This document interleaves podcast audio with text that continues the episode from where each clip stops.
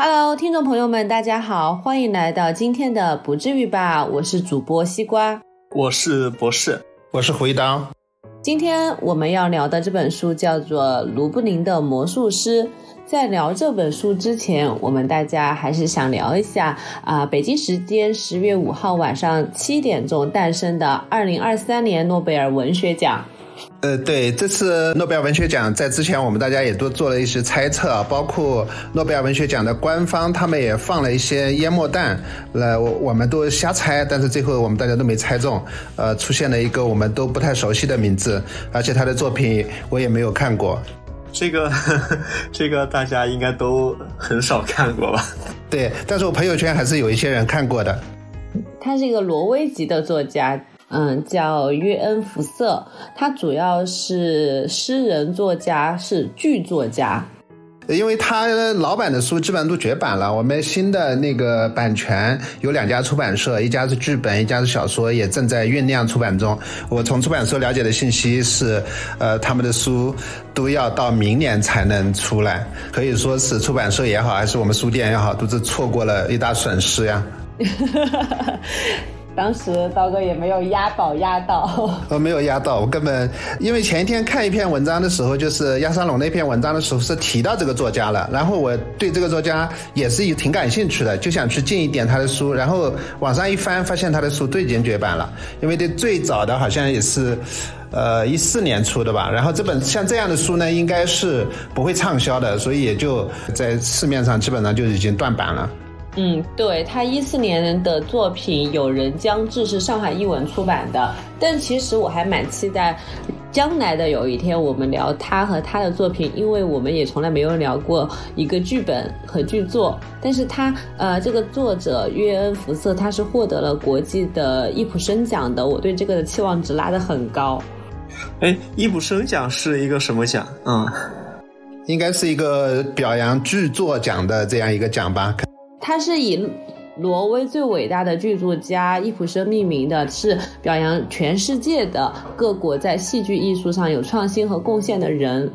嗯，对。然后其实他有一个呃学生叫克瑙斯高。然后他写了一个系列的小说吧，叫《我的奋斗》，那跟希特勒那个名字相同啊。但是他那个《我的奋斗》有六大本，呃，其实前一段时间也是很受推荐的一个作家，因为他肯定是比较年轻啊，说诺奖可能离他还有点远，但是他可能也是有获得诺奖的实力的。不要小看挪威这样一个小小的国家，其实呃，他们优秀的作家还是很多的。那我们期待一下吧，将来有一天我们在不至于吧能听到约翰福瑟和他的作品。对，我们也期待他的书早点出来。那我们看到了之后，就跟大家一起分享，也是先睹为快了。今天要聊的辛格，其实呃也是一位诺奖获得者，他是七六年的。呃，一个诺奖获得者，其实辛格还是有点特殊啊，因为辛格其实在他在七六年获奖的时候，文坛上那时候其实是后现代主义是比较流行的，因为其实这一块我不是特别了解啊，西瓜是不是可以稍微讲一讲？我的理解，后现代就是打破现代的传统，一般来说文学流派都有一种十呃，我说的大概性是时左时右的一个。摆动性的历史规律，那么后现代就是对于现代的结构，就是打破破碎的、呃反常规的、非传统、非固定的，就叫做后现代。包括我们现在研究的非常多的什么后殖民主义、呃解构主义、呃消解二元对立，这些都是属于后现代。对，因为后现代主义，我其实这一类的作家，我基本上没。看过，而且也很难看懂。呃，我了解的就包括我跟呃我们今天聊的这本书《卢布林的魔术师》的译者小二呃聊到一些，他就说当年其实辛格能获诺奖其实是比较让人意外的。当时盛行的后现代主义呢，其实是呃已经走得更远的。我们看到辛格的小说，你甚至可以说他是一个非常。古典的现实主义作家，其实，在二十世纪的初期兴起一股浪潮，就是说整个现代主义对现实主义的反叛嘛。他们纷纷有一些用一些创造性的一些手法技法啊，包括一些情节上的一个设置啊，就是他打破了传统叙事。而我们看到，恰恰是辛格，他一直在坚持用传统的叙事方式来讲故事，而他正是其中一个，呃，应该说是能力非常强的一个高手。对他，其实他的故事讲得非常非常好，就是他的呃故事本身都是非常引人入胜的，包括说他写故事的语言，包括说他的故事的情节，其实都是非常吸引人的。因为这本书是小艾老师推荐给我的，他其实就是用非常简单的一句话推荐，就是性格是一个讲故事的高手。小二老师是这本书的中文的译者，也是我们本来想 预定想请过来当我们嘉宾的。嗯，对，但是不敢抢，因为小二老师正好出差呃去德国。对，就是刚刚刀哥是介绍的现代主义和呃后现代主义的区别，体现了辛格的反叛和与众不同。但对我来说，辛格最大的还有一个点不同，就是他跟其他的美。美国裔的犹太，呃，美国籍的犹太裔作家很不同，就是他是唯一一个一直坚持用嗯异地叙语写作的。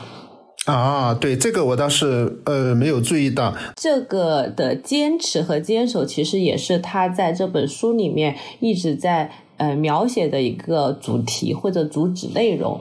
伊地叙语应该是犹太人这种方言的层面，他因为他们还有另外一种呃更书面的语言，应该叫希伯来语，对吧？对对对，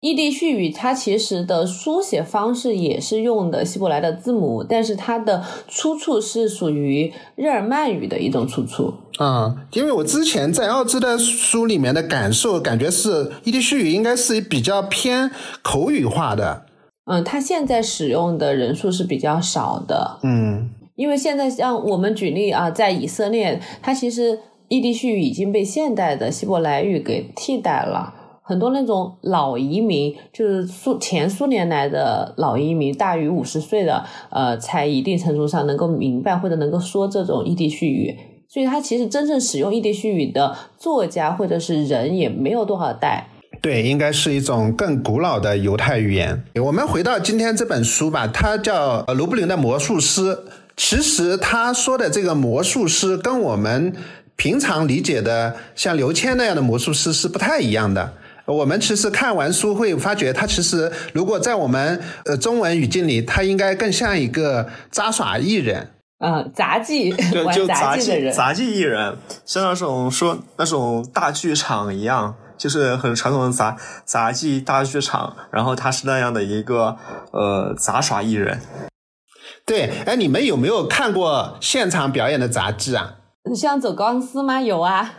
对，你们在现场看过吗？你们在什么样的剧场里看过吗？我看过。在哪里看过？像我们的主人公雅莎这样的杂技艺人，他有一个非常强的、就独一无二的技能，就是走钢索。但走钢索我是在露天看的，当时呢，就是汶川大地震最严重的那块地区，江油有个旅游景点叫做豆团山，它是在山与山之间走钢丝、走横索，那个蛮惊心动魄的。但是像其他的杂耍啊，就是在那种马戏团来到呃一个小地方、一个镇上，在表演的时候有去看过。因为我们小时候是经常会看到这样的一个杂技团，而且它确实是走村串乡的，到哪里可能就是大棚一搭，然后就开始卖门票。而且小时候觉得很神奇。对，现在这样的好像几乎是已经看不到了。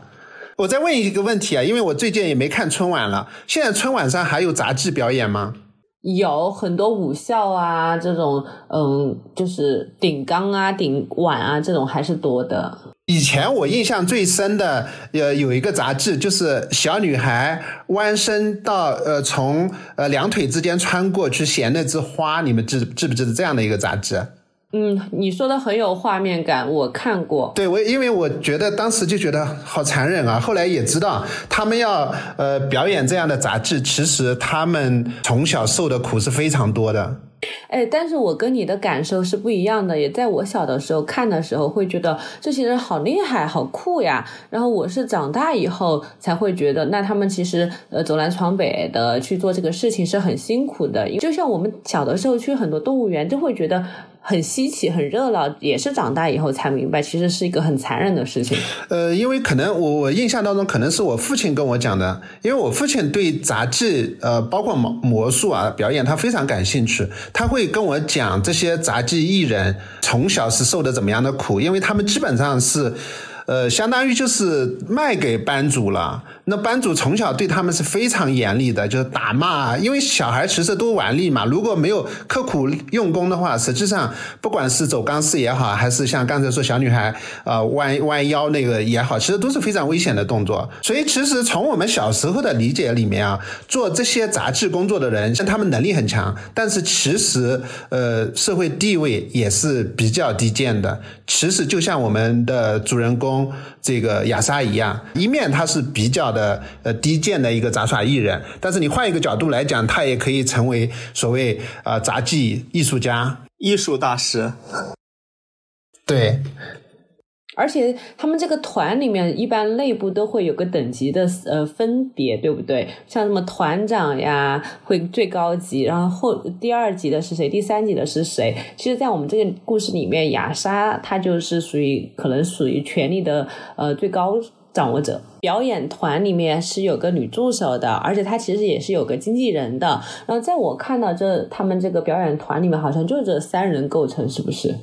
对，其实就是他雅莎这个呃魔术师，他带着他的助手到处在游历，然后他的经纪人其实是帮他可能就安排一些活动啊、演出，对吧？他其实不参与到他们的日常的这些表演什么里面的。对，其实包括照顾他的生活，对，呃，实际上也成为了他的情人。对我们说都说到呃他的助手和和他的情人，我们要不要稍微介绍一下这个故事的大纲和这个故事里出现的人物的关系？嗯，其实这本小说的话，其实就讲了一个呃非常简单的故事，就是讲到了我们前面聊到了这个呃主人公，他叫雅莎，他是一个这种嗯到处流浪、到处巡回表演的一个这个呃杂技艺人啊，书里面称他为魔术师，然后他和他的这个。呃，助手和他的妻子，以及和他的一些朋友，甚至情人之间的一些故事。对，其实就是简单来说，他和他妻子以及他三个情人的故事。一句话总结就是说，一个呃流浪的杂耍艺人，徘徊在四个女人之间的杂耍艺人，他只是没有在他待的这个地方没有得到他应得的一些东西，但是经济还是贫穷的，名气是有的。呃，经济其实不算贫穷，他在他的村子里面，他肯定是算比较富裕的。包括你想，他其实对他的第一个情人，也就是他的助手的一家的那个资助，他们家都指望他过活呢，已已经算比较富裕了。而且我们可以看到啊，像辛呃这个亚莎这样一个人，在他的村子里，他是一个自鸣得意的人，因为大家跟他想的聊的都不一样，他觉得他自己受过科学的引导。对，我觉得不仅仅是科学，因为他本身就是一个走南闯北的艺人。那这样的话，他的见识啊，他因为都是去大城市嘛，就像他因为是呃波兰人，所以他去华沙，对吧？他在华沙演出，这样大城市去演出，所以他是不屑于卢布林这样的一个小地方的。其实这个像我们从农村里走出来的人啊，其实我们在村子里原来是碰到过这样的人的。当他出门，呃，像我们早些年，他呃。比别人早一点出门去做生意了，然后赚到一些钱了，然后外面有一些见识之后，他回到村子里，他眼光是很高的，是觉得我跟你们同村人都不是一回事情，我我的眼见识，呃，对，包括我的财富都是你们不可比的。所以像这个呃亚莎确实就是这样一个自鸣得意的人，但是他也确实是最大的不同是他对宗教的不同。对对对，还有一方面。就是除了说他的他的见识，他的生活方式，就他他见过大世面，还有一还有一个很重要的，就是刚刚西瓜讲到的，他他所过的这种生活，他不是像其他的他的村子里那些人一样，说过了一种稳定的安稳的这种宗教的。生活，他不是这样的，他不相信说那些呃刚开始那些所谓的那些宗教啊、信仰啊，各种各样的宗教，他其实都不相信的啊。他过的是一种相当于或者说甚至无神论的一种生活方式。他就是无神论者，在最开始的时候，他就是自己给自己的定义或者贴标签，就叫无神论者。而且我觉得他比无神论者更就是激进的一点，就是他比较嘲笑或者嘲讽犹太人对于上帝说话这个事情。其实就是农村里有一些见识的人，就很容易会产生这种无神论的，因为他会觉得你你们那些都是愚昧，你们那都都是都是迷信。对，其实这是也恰恰跟他的走南闯北，他到城市里去跟很多人交往之后，他会形成这样的这样一个，因为这个书里面写的刚刚是也是从呃前现代往现代社会过渡的这么一个阶段嘛，这个阶段恰恰就是很多新潮的科学思想就已经在在大城市里间传播开来了，但是对于相对封闭的呃小村子乡村里面，可能大家还是按照跟呃原来的这种古代的生活基本上。前现代生活没什么两样的。哦，我要跟着补充一下刀哥说的。他说这个小说的背景其实是设定在波兰一八六三年华沙起义之后的二十年左右，也就是一八八零年代。其实这个时间段还是对于东欧犹太人蛮重要的，因为就是刚好是处于变革的时候，是属于启蒙主义、民族主义都开始发展的时候，属于新和旧。呃，传统和现代，西方和东方，就是在相互互争夺这群嗯东欧犹太人的时候。对，哎，我先说一下，就是你们有没有这种感受？我这本书，你因为你们是第一次读嘛，因为我也是第一次读的时候，是呃很强烈的感受啊，就是感觉一开始好像就像这本书呃有一个弦给开始紧绷着了，这是这。这根弦从一开始，我翻开可能第一页、第二页，我就感觉感到有一根弦在绷着了，而且让人很紧张。然后这种紧张一直几乎是延续到全书的最高潮部分。你们有没有这种感受？你为什么会觉得紧张了？我没有这种感受。你觉得这种紧张是你觉得他始终会失败吗？对我一开始就有很强烈的不安，我觉得他有要出问题，要出事儿。你如果从开始看啊，里面可能就有一点，他在描述乡村生活的时候，他挂念着城里的一件很重要的事情，然后这种挂念就让我感觉我心里会觉得觉得有些紧张，他可能要出事儿，这种不安的情绪一直贯穿到他真的出事了，我才感觉一颗石头落地。我我读起来其实整个就是一个很轻松欢快的故事。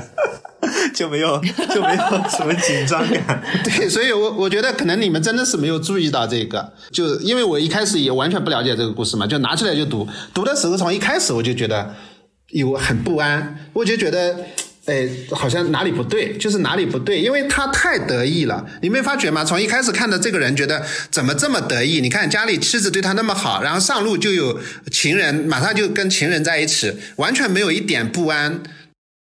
你主要是觉得他过得太顺了，没有遇到挫折，没有像我们以前的不不不故事太得意了，就太得意了。就是我觉得一一本小说也好，不管怎么样，就是我看一个人，他如果太得意，我总觉得他可能要摔的。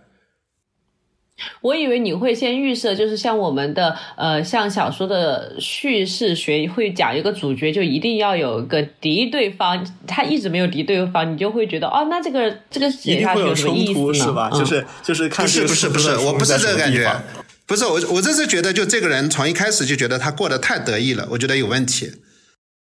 哎，我其实我一开始就是读这本小说的时候，他不是在四个女人之间徘徊嘛？当时我看到这四个女人出现的时候，我就会觉得，那她们其实是有象征意义或者叙事意义的。因为其实像美国的那些作家，我看过一遍非常经典的短篇小说，叫 The《Other》，它就是讲一个男人在他的妻子和情人之间的徘徊，他就是在。把这两个妻子分别赋予了一些徘徊的点，就是我当时就试图想找这四个人有什么不同。我感觉你们的读的好复杂呀！我拿到这本书，我就看它的封面，写着说半生归来，却发现什么一切都是一场就很荒诞的戏剧一样的，或者什么样的，我不知道你们这句话是半生闯荡，不过是与自己和整个世界的一场玩笑。呃，对对对，我我就是在，因为我刚才拿到这本书。我就在想到底为什么说他是玩笑了。然后我看到前面的时候，就是看到他说他对那些科学、对那理性很感兴趣，但对宗教是嗤之以鼻的。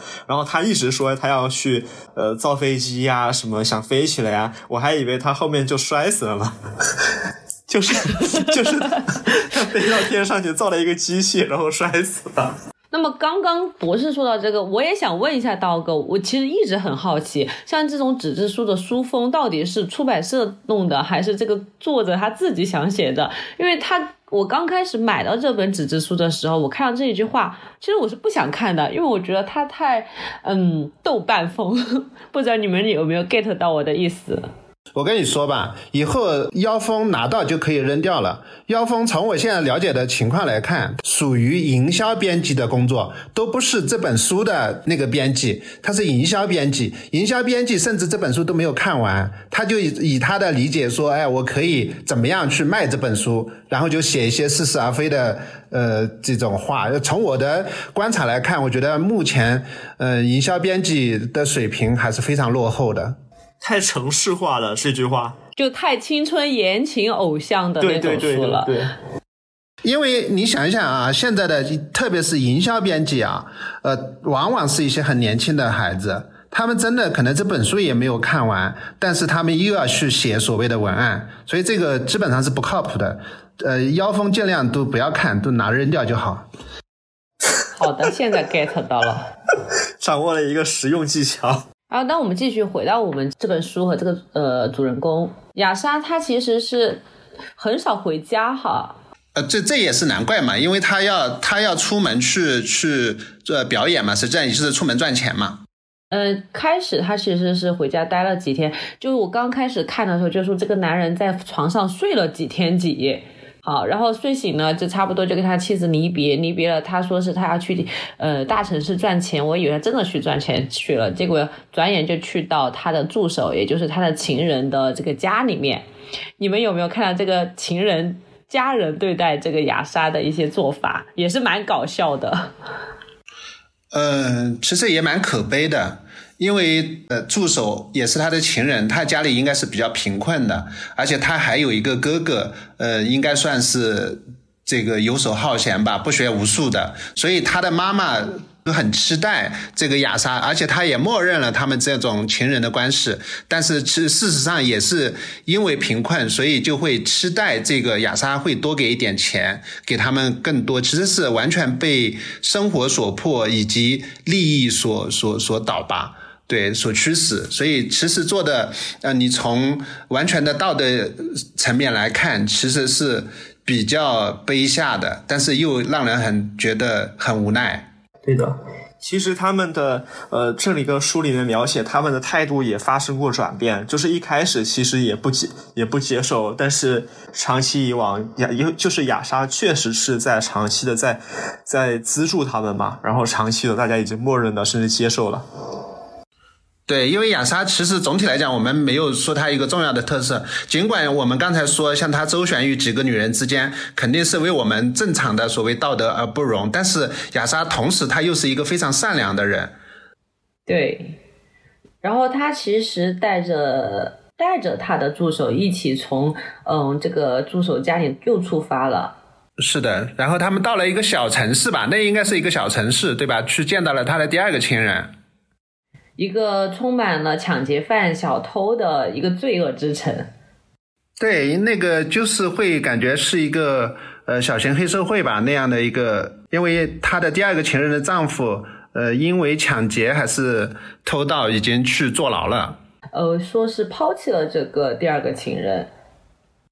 对，其实我感觉雅莎对第二个情人几乎是已经没有感情了，但是她只是对他，我的感受啊是，只是对他还是抱有一些同情，她其实是更多的想去看望他的感觉。我对第二个这个小偷的弃妇倒是没有呃多大感受，我是在看到他在这个弃妇家里面跟一群的抢劫犯、一群的小偷称兄道弟、寻欢作乐，还打赌。呃，这一幕的时候就觉得，哎，三教九流，哎，他还是混的都蛮好的。对但他其实，我觉得啊，他雅莎其实是在努力适应。他其实从内心来讲，他也不愿意跟这一群人混。但是他其实就是一个江湖人嘛。江湖人走江湖的时候，其实宁可要多一个朋友，少一个敌人。他在实际上是世故的一些做法，对吧？嗯，也好，也蛮好玩的。就是他一直标榜他是不信宗教的，但是当那群小偷的团伙想拉他入这个团的时候，他却说是，呃，我的宗教实践告诉我们，告诉我我不能偷盗。呃，也是表明亚莎他一方面他是所谓不信宗教，但是另一方面他又有自己的一个或者说是自己的借条吧，他自己的底线。对吧？他应该还是会很清楚哪些事情，呃，是完全违背他自己的呃底线或者是道德的。其中偷盗应该说在至少在这个时候是他的一个底线，是不可触碰的。因为我们其实呃也可以很共情亚莎，他就是一个很很小人物的一种好人的形象嘛。他其实就是说他有各种各样的缺点，但是他又他又又不是大奸大恶之徒，他其实做不出那些呃真的很不好的事情，比如说偷盗，可能就已经违背了很大的一个呃我们传统的道德。就是就是因为看到这点，所以我觉得他对宗教的态度不是像他一开始表明的那么，呃，我就是一个异教徒，我就是完全不信这个犹太的传统宗教的。那博士，你看你觉得？我觉得这个是两个方面啊，就是他里面后来和他的一位情人也讨论的时候，雅莎也提到了说，他信仰的更偏向于呃他们所说那种自然神。就是他不是信奉说哪一什么样的宗教，或者说某一位上帝，或者说某一本经典，而是说他有一些他信奉整个创造大自然的那个造物主，然后他有一些自己的一些这个道德的原则。刚刚道哥提到的，但是道德原则它和所谓的宗教其实不是一个呃冲突的事情，就是他可以有自己的道德原则，但是他同时他也可以不相信任何宗教。啊，并不是说只有相信宗教才有道德原则，对，或者是也就是某种某种意义上的叫自然法，对吧？对，就是我们也不知道这个哪里来的，就是从从古至今，我们的祖辈都教导我们，就就比如说不要偷盗，不要杀人等等，对吧？对，你你不需要好像有过多的什么规范，你都知道这些事情是不可以干的。就是不一定是说他啊，我我不可偷盗，是因为我信奉了这个呃什么犹太教的十诫或者别的一些宗教的一些戒律啊，而是因为我就是觉得它不是一件好的事情。对，我想全世界基本上各种文化，只要发展到一定的文明，都会是一这是一个共识吧。那其实我看到就是有人分析这一点，就是说他是不信犹太人性的弥赛亚主义。就是他不相信上帝能带领犹呃这个弥赛亚能带领犹太人实现超脱，走向光明，但是他信有一个超越上帝的存在，就是这个存在让果实诞生，有石子和沙子的存在。我觉得可能没有这么复杂，因为亚莎并不是一个文化程度很高的人，他其实是，呃，他的底色其实还是一个农民，他没有受过很高的教育，他只是我觉得他有更多的自命不凡，以及他和城里人的一些交流之后，他就得出一个我不能像农村人呃一样的简单的去信一个宗教，我是有有些自己的主张的，包括他道听途说了一些无神论无神论，所以他就产生了自己这样一个呃这样目目前我们看。看到的他的一些呃对宗教的看法，他其实这种人是最可怜的，他又不能完全摆脱他的这个根，又不能完全向城里人靠拢。但他在一段时间内，他其实是如鱼得水啊！我们看到前面看的，或者说这本书的一大半，都觉得他如鱼得水，周旋于几个女人之间，而且每个女人都对他很很重视他，啊，甚至对恋恋不忘，甚至对他非常依恋，对吧？他而且比如说我们刚才说的，他他的助手也是他的情人，他的助手是了解他的一举一动的，但是对他有另外两个情人，其实他的助手也是默认的，尽管是有点不高兴，但是也并没有做出很多。过火的举动来，对吧？呃，这个时期的雅莎其实就是非常整个，不管是生活还是说他的价值观，都是非常自洽。嗯，就是刚刚刀哥用词“如鱼得水”一样的。对，我就是我们要警惕，太得意的时候就千万不要得意忘形，就是不要太满了嘛。对呀，对对对，这是我们中国哲学，就是满则溢，过犹不及。对，过犹不及。呃，男主人公离开了第二个情人的这个家和村庄过后，终于带着他的女助手来到了这个华沙大城市。他迫不及待的想见他第三个情人。他第三个情人其实跟前两个女人完全不一样。对，这才是本书的高潮所在。其实也就是说，这从一开始已经，呃，从书的开始就已经提到了这个他心心念念想见的女人。而在这个女人面前，他的态度跟前面两位都是不一样的。第三个情人，嗯，是一个教授的遗孀，带着一个十几岁的女儿一起。呃，他其实，在其他的情人面前，他是处于一个主动的，甚至有一些刚刚讲到自鸣得意的一个这样的一个形象或者一个自我定位。但是在这个教授的遗孀这位情人的面前啊，他甚至是非常自卑的啊，他是觉得他非常这位情人非常有见识，能够讲出一些很多很新鲜的，对他来说都是没有听过的一些言论和观点。啊，书里七十八页有一句原话，呃，我想给你们俩分享一下，就是关于刚刚博士说的这个观点。他说是整天和下等人混在一起的他得到的奖励是被当做他们中的一员。艾米莉亚是他此生唯一的奇迹，是他把呃是把他从自己挖下的深坑里拯救出来的唯一希望。艾米莉亚就是这个教授的遗孀，他好像就是把自己所有的精神寄托和未来都放到这个第三个情人身上了哈。呃，这个其实就和他之前讲到他的这个他的经历和他看不起他们这些呃村里的这些这个呃所谓愚昧的这些信仰宗教的这些呃村民，其实是一脉相承的这观点，就是因为他觉得，哎呀。啊，他们的信仰非常的愚昧，所以，但是他这个，呃，艾米莉亚，她偏向科学，然后她有很多科学的观点，所以她就会觉得他是他生命的希望，她非常认同他们，在那里相当于知音一样。嗯，因为他自己的老婆也是从这个村里来的，他自己老婆从这个村里来，也只会做生意，他也看不上他老婆，而且他老婆还无法生育，这个我们刚刚忘记讲了。我觉得你们说的太理性了，尤其是博士，可能 我很难理解啊。就是从一个男人的一个角度来讲，他其实就是一个非常重要的是情欲驱动，就是我们常常言里面说的叫女神。你终于遇到了一个女神啊，这个女神真正就来到了你身边，而且你。有机会啊，可能求而得之，是是一种非常强烈的情欲驱动。其实这个女人目前还是他一个仰望的女人，并不是他的情人，只是他渴望得到她。就征服欲嘛，对不对？嗯，不是，就是情欲，呃，非常，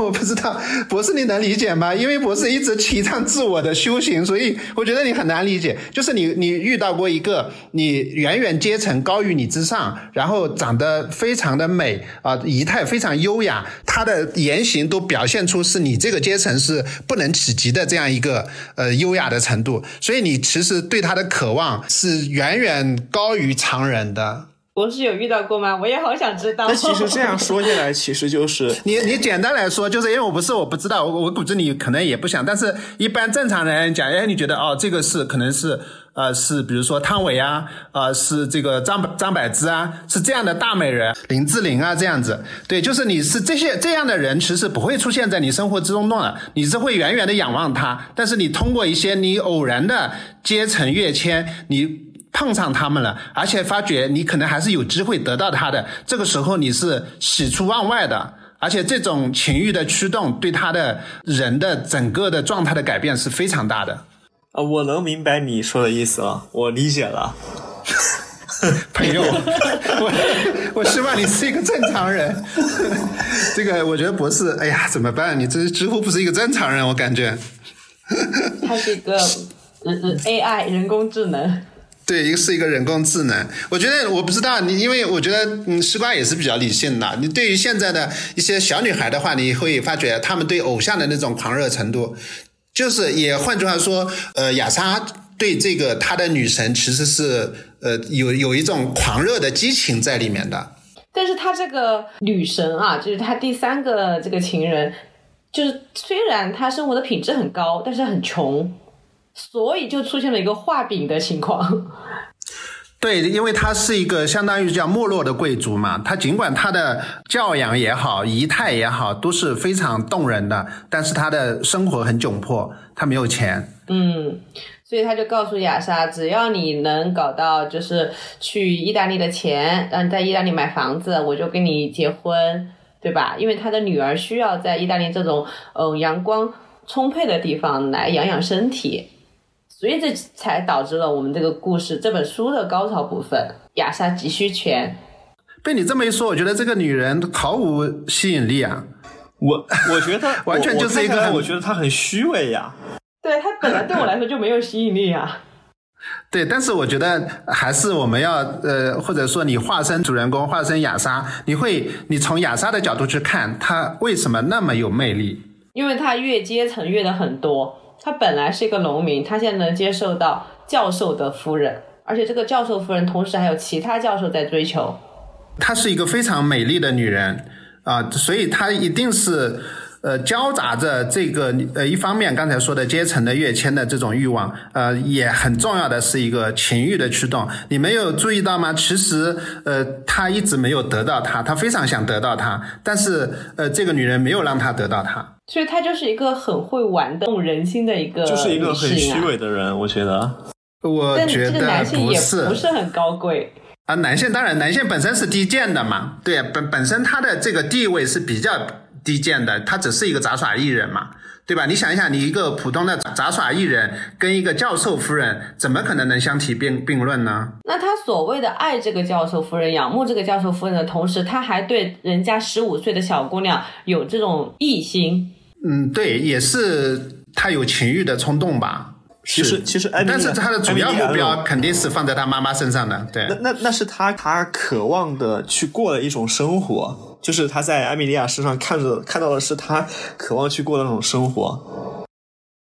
对，我觉得这两个两个方面都有了。好了，我们不纠结了，我们每次都会在这里卡住和纠结住。因为书上也写了，情欲其实是他一个很重要的一个驱动。艾米莉亚，其实艾米莉亚，其实我觉得是很好理解亚莎对她的感情的，就是她确实是一个呃很美。同时，我并不认为艾米莉亚是一个虚伪的女人，我觉得她就是一个。在她那个阶层，或者说她遇到的困境当中，也是一个很普通的女人，只是她的身份地位是高贵的，但她的生活很窘迫，而且要养女儿。所以，我们呃，其实刚才看到，就是呃，嗯，不是说虚伪，可能也是对的，因为他并没有真正爱这个雅莎，他事实上也不可能真正的呃爱上雅莎的，他只是希望找到一个人能救他出救出这样一个窘迫的境地吧。对，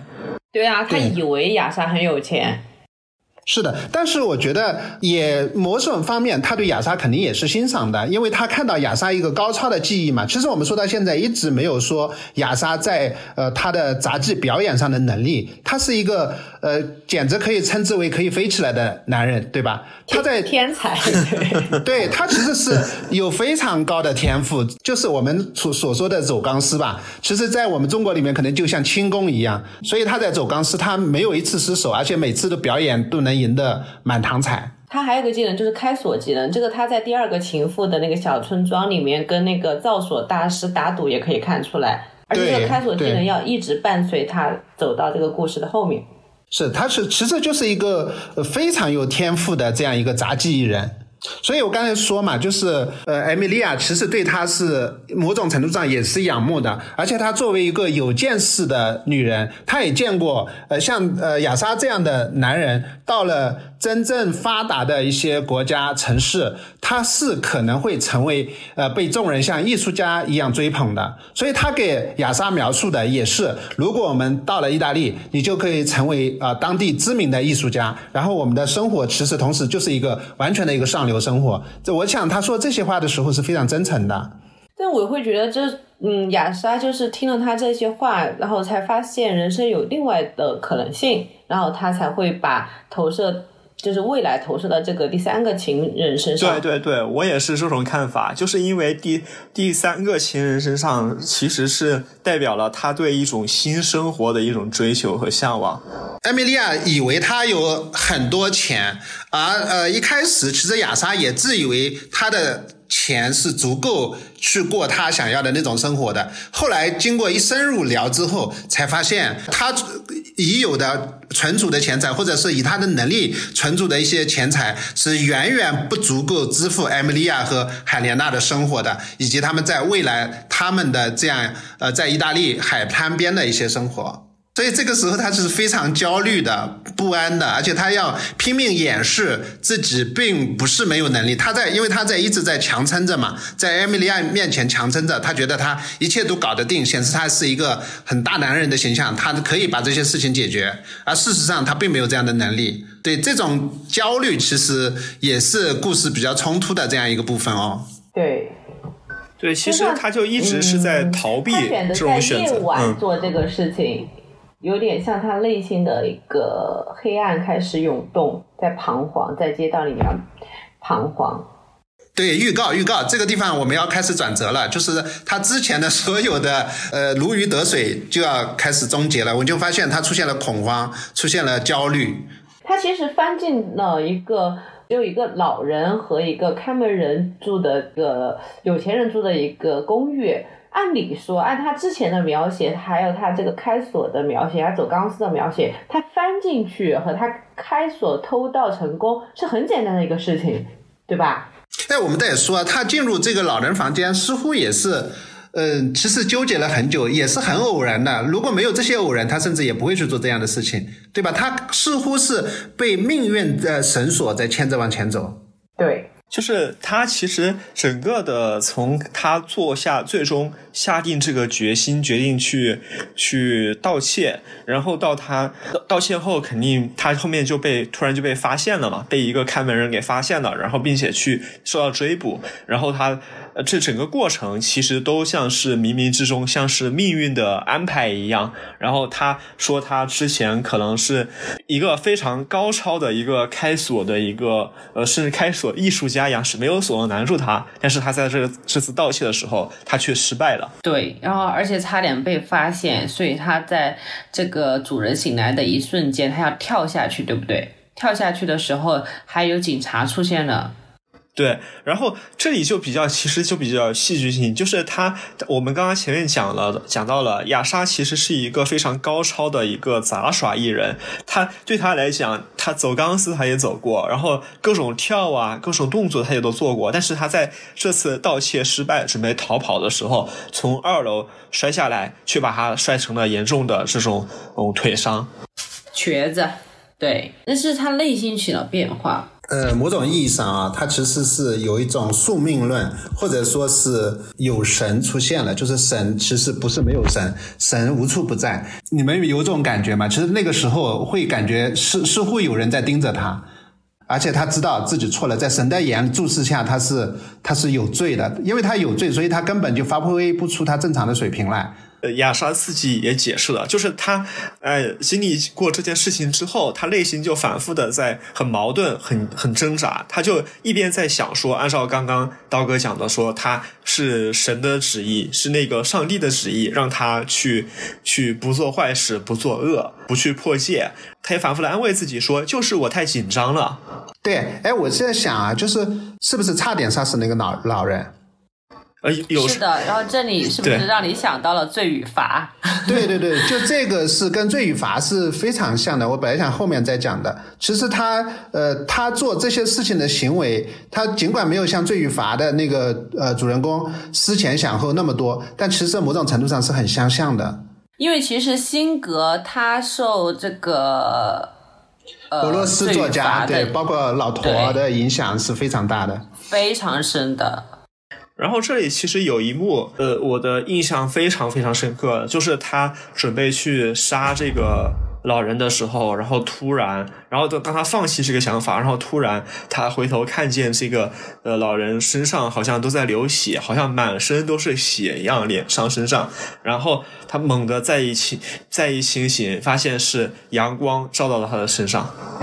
啊，所以嘛，这个时候他其实是似乎是有神迹。我们经常说，你信神，那有没有神迹让你看到？这个时候，其实呃，亚莎会其实是看到了神迹。但其实呃，对亚莎诉讼最大的还是他从这个窗子里面跳下来躲避这个警察的时候，他误打误撞，他也不叫误打误撞吧，他是纯粹为了躲呃躲避警察，所以他进了礼犹太做礼拜的地方。对他其实就是躲嘛，躲进了一个呃教堂里面嘛。对，这个对他的触动是非常深的。我感觉就是他当时非常紧张，他一直，你看书里面描写，他一直在担心警察会不会就在外面等他，警察会不会就进来，他会不会已经被人发现了啊？他非常非常紧张。然后这个时候，他就在祈求说，我能不能够有一个上帝，或者说怎样来帮助我？因为他其实这是这本书里面他第二次进入这个犹拜犹太会堂。他第一次的时候是他来华沙的路上，就和助理遭遇了这个暴雷暴雨。然后，但是他进去的时候是看到一个老人在做祷告。他是其实当时第一次进的时候是很嫌弃的，结果他第二次为了。呃，躲避这个警察的时候，他进去的时候是感受到同胞的一些慈爱、尊重。他那个时候就会觉得，我怎么能够就想到他的曾祖父，想到他的父亲，想到他这个犹太的传统。他这个时候他就觉得，我一定要做一个犹太人。他对自己说，和其他犹太人一样的犹太人，就突然就找到了自己的。我就像我们每次聊的吧，都会找到找到自己的 identity，就身份。对，其实这个时候，我们作为读者来讲，其实有一种替他庆幸，就是说啊，如果你现在悔改，可能还来得及，你的生活还是可以继续回归正常的。但是他回去之后，其实又发生了一件更让人惨觉得惨痛的事情。呃，我们要先讲一下前提，他去行窃的当天晚上，其实他是跟教授夫人约好了要见面的，但是他就是没有去见这个教授夫人，是直接去行窃了。对，然后他就是，其实就是带着他的那一条伤腿嘛，他腿受伤了，然后去见到了这个教授夫人，然后那个教授夫人就很疑惑他的腿为什么会受伤嘛，然后他们就聊到这个，然后突然之间一冲动之下，好像冥冥之中，然后亚莎就把这件事情给告诉了教授夫人，说他是他去行窃了，然后教授夫人就真的是。博博士最喜欢用的词语，大为震惊，然后把他推开了。对，就是这时候你会觉得亚莎好卑微啊！其实他所做的一切都是为了这个女人，但是呃，他的所谓的这副付出，在这个女人的理性面前一文也不值。对，其实对于这个教授夫人来说，她也很崩溃啊。她一直以为有有名就能带来有钱，但是这个雅莎结果只有名气，可能报纸上都会刊登她的新闻，但是没有想到她确实是没有钱的，相当于她押宝押错了，之前的付出都是没得见的回收的。对，这也说明他其实是教授夫人是一个可能不太出家门的人，他是缺乏一些生活常识的，他并不知道什么样的人才是真的有钱，他以为像雅莎这样有名的呃杂技演员就可以。很有钱，事实上可能远远不如他所想象的。对，呃，当然故事还没有完啊，就是从他行窃到他去找呃教授夫人坦白，他找教授夫人坦白完了过后，他就回到了他自己和女助理住的这个地方。此时此刻，发生了一些非常意想不到的事情。对他回来之后，就发现他的女助理上吊自杀了。对，你们怎么看？他为什么会上吊？我就知道你要问这个问题，但是我一直没想通他为什么要上吊。我我我觉得就是对对雅莎的失望啊。对，我觉得可能是两方面啊。一方面就是说，他尽管他一直表现的很隐忍，对不对？但其实他对亚莎是有很也是有比较强的占有欲的。但是他发现亚莎并不能如他所愿，而且他发现亚莎很明显的更爱那个女人，而且在相比之下自己什么也不是。所以这种情况下，他有一种非常强烈的受辱的感觉。那这是第一个方面，第二个从现实层面来讲，如果亚莎后面果真是跟教授夫人私奔了，那她以后的生活来源也好，她其实是完全没有指望了，并且她回家回到家里还要面对她的哥哥和她的妈妈啊这样的眼光，她其实是他们全家的希望呀。如果亚莎把她抛弃之后，她其实自己也是没有希望的，所以双重打击之下吧，她就选择了自杀。这真的是一个很悲情的小姑娘啊！这个女助手，那在这个女助手的眼中，其实雅莎就是她的整个的像人生的生活的支柱、人生的意义一样的。但是，但是她突然就发现，从她去找，从雅莎去找她的第三个情人开始，从这件事情上发现，其实雅莎。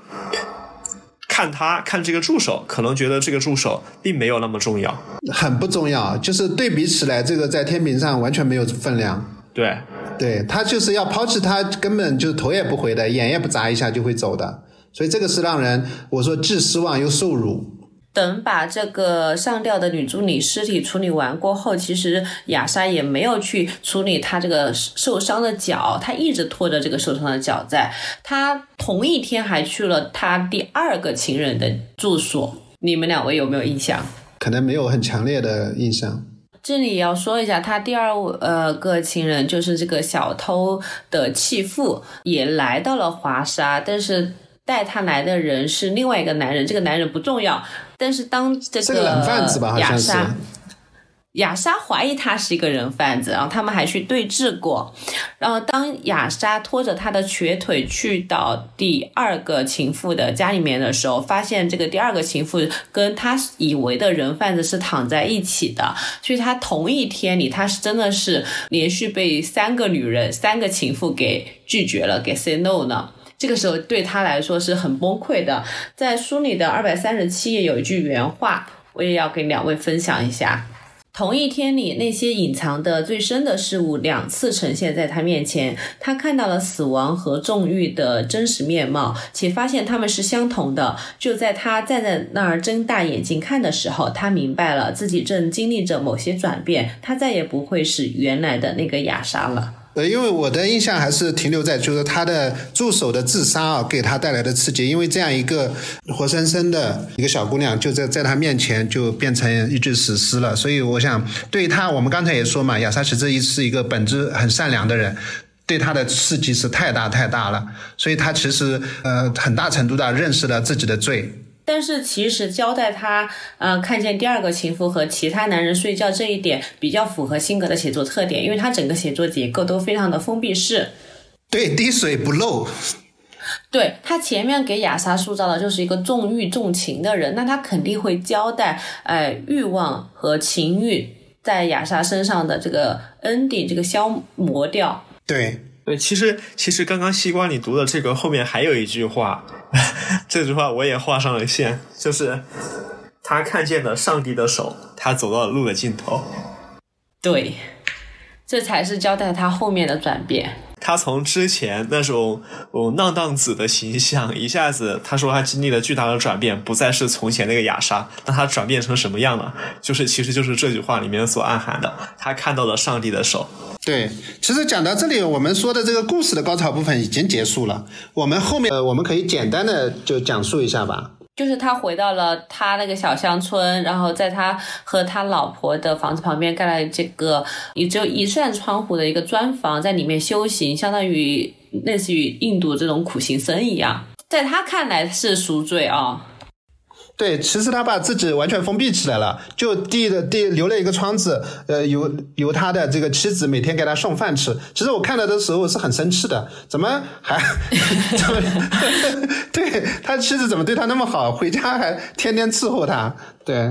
然后结果我觉得很讽刺，他他修行修着修行着，其他人还把他当做圣人呢，就跑来找他忏悔啊，或者是答疑解惑啊，这就很有讽刺意味啊。一开始可能大家都看他可能啊，这是一个罪人，或者是甚至有一有一点幸灾乐祸的感觉。但是慢慢慢慢的，因为时间越来越长，而而且他这样一个独自封把自己封闭起来修行的这样一个故事也越传越远啊，越在越传越远之中，慢慢变成了一个传奇，而这个传奇就会诞生一个大家对他产生了一些新的看法。那我是觉得很无语的，这样的人都能成为新的拉比。我觉得这个是其实是作者在讽刺。我我觉得很难说作者到到底怎么样，因为其实我觉得完全可以理解。你知道吗？就是你觉得，哎，这个人好像跟常人不一样。然后你你想，农村里有那么多的那些什么术士啊，什么巫婆啊，他们就是跟常人不一样嘛。突然就会被以讹传讹，就会变成一些所谓这样的一个，哎，因为首先他表现出来他的虔诚呀，对吧？他其实他其实都不是虔诚，虔诚他是一种逃避。就是他也说了，说外界有那么多诱惑，只要我不去做选择，那我就不会受到任何诱惑，我就关在这个屋子里。对呀，但是对外界的人看来，他觉得是虔诚呀。对，这其实我看这个尾声部分的时候，我是会觉，我最开始看的时候是觉得有点狗尾续貂，就是不知道他为什么要放这一部分。我觉得故事停留在他说看见了上帝之手就好了呀，对吧？对，但是这个就是很典型的，就是托斯托耶夫斯基。其实我们看罪与罚的时候，也是这个人那个罪犯最后在监狱里得到了拯救，而且他爱的人，他的爱人也跟着他到监狱里，陪着他去在监狱附近啊陪着他，最后他还得救了。我当时看到这个我也很生气，就罪与罚里面的，所以我觉得这个就是很典型的，跟托斯托耶夫斯基的这个小说很相像，就是最后终。宗教拯救了他，拯救了他的灵魂。嗯。后面我倒不是觉得宗教拯救了他灵魂，我后面觉得这一部分加的主要的目的还是他的最后收到了一封信，就是来自于他第三个情人，就是我们之前讲的那个教授夫人那封信，我觉得是比较重要的。那为什么呢？就是我也是在。去不停的就去了解为什么要写第三部分的时候，我发现呢，就是文学评论家或者书评者或者是读书的人，他自己就是去研究，觉得第三个呃情人教授夫人其实代表的是西方主义、西方性，然后前后面前面的几个情人，包括他老婆是犹太的一些传统，所以才会有一个就是两者之间在亚莎身上的一个争夺。虽然他把自己封闭起来，好像回归了犹太的传统，但是他收到这个封信的代，就代表他其实跟西方啊，跟我们所谓的现代，呃，是会慢慢的越走越近的，就是已经在撬动了他所谓的传统和信仰的外壳了。他的这个自我封闭其实就是一种暂时的逃避，他最终还是会倾向这种理性、这种西方主义。对。会能得出这样一个结论吗？我我不确定哎。啊，这也不是，也不能说是结论吧，一种解读，对，也不能说结论，只是一种解读。我觉得觉得很重要的，就谈一个辛格的呃特征啊，就是辛格，我除了这本书之外，另外还读了他一本短篇小说集叫《傻瓜》，啊，还有另外几本长篇，还有一本短篇小说集叫《卡夫卡的朋友们》，但是我还没有读完。辛格的小说里面，他有一个非常重要的特征，我经常在说，如果我们今天不知道犹太教是什么样的话，从辛格的小说里可以复活它，因为辛格的小说里面对犹太教的教义啊，包括他们的仪式啊。包括他们的一些呃教堂啊，像等等的场景，描述的是非常非常细致的。它有非常多的关于犹太宗教、犹太人的节日啊、犹太人的这个礼仪，所以这些是性格小说里面非常重要的特征。我我怀疑他也是有一种呃有意而为之吧，他有野心把这些东西给留下来。对，其实有一个呃评论家李乃刚，他就是说过的，呃，波兰犹太社区虽然已经在历史的进程中消亡了，但是在辛格的小说。中，波兰犹太社区被空间化了，时间的流逝并没有改变它，它像剪影一样被投射到时间的长河上，再储存到人们的记忆中，成为永恒。因为它好像就是在跟我们慢慢的铺设开来，整个波兰犹太社区应该有的生活是什么样子，里面人们被宗教信仰呃影响成什么样子，它其实描写的是很细致的。对，而这个就是不仅仅是在这一本小说当中，在他所有的小说里面，都是有意而为之、有意识的把这些细节描写的非常的呃细腻。但是我还是坚守这个观点，就是他对艾米莉亚，就是他那个教授夫人的爱慕，和他在整个犹太传统之间这种徘徊呀，这种关系啊，他其实是想表示的新式犹太人在启蒙和传统的挣扎。我比较倾向于这个观点。对，对，这个我也同意的。对，表达这种张力嘛，他在就是这种新与旧，或者是现代与传统之间，他一定是有这种互相拉扯的。而且像辛格这种美国籍的。犹太裔对于这种描写是非常的敏感的，他们会写的非常的好，因为其实美国对于他们当时那一代的犹太人来说，就是一个飞地，就是。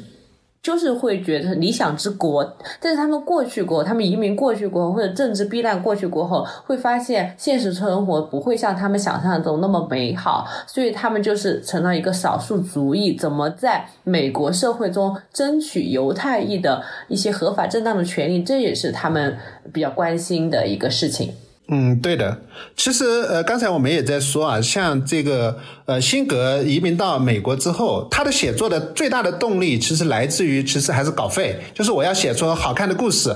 然后就是有更多的。读者。所以我就说，刚才说嘛，他对后现代主义的。那一套玩法，他是嗤之以鼻的。他很迷恋，或者说他很钟情于自己的。一些写作手法，就是我是很老实的。讲故事，但我可以把故事讲得非常精彩，让你欲罢不能。所以这个恰恰是，呃。在整个呃美国当时流行于后现代主义写作风格的基础之上，它表现出了一种现传统的现实主义的技法吧，应该是也带到了一个新的高度。所以这也是他能够获得七六年呃诺贝尔文学奖的一个原因。我们前两天讨论诺贝尔奖呃的这个获得者，其实大家也会发现有一些规律，因为诺贝尔奖的评选往往就会在很典型的是在两种风格中摇摆啊，比如说今年是比较偏先锋派的，或者说这两年是比较偏先锋派偏实验主义写作的，那过两年他一定会选一个，比如说现实主义的。对，就是传统的现实主义的高手，因为现实主义其实是永恒的。对，现实主义它融进很多呃后面的一些写作的技法，它的生命力是永久的。因为只有把一个故事写的真实，让人呃从从一开始阅读它引人入胜，这才是小说的本意嘛。是的。其实我最后想说一句啊，因为我觉得像雅莎这样的，可能我们也有很多类似于，你可以把引申成什么小题呃小镇做题家那些都可以引申，就是每个底层的小人物。然后我看我看《山月记》的话，有一句话就是对这种人有一句鼓励的话。我生怕自己并非美玉，故而不敢加以刻苦琢磨，却又半信自己是块美玉，故又不肯庸庸碌碌与瓦砾为伍。于是我渐渐地脱离凡尘，疏远世人，结果便是一任愤满与羞恨日益助长内心那怯懦的自尊心。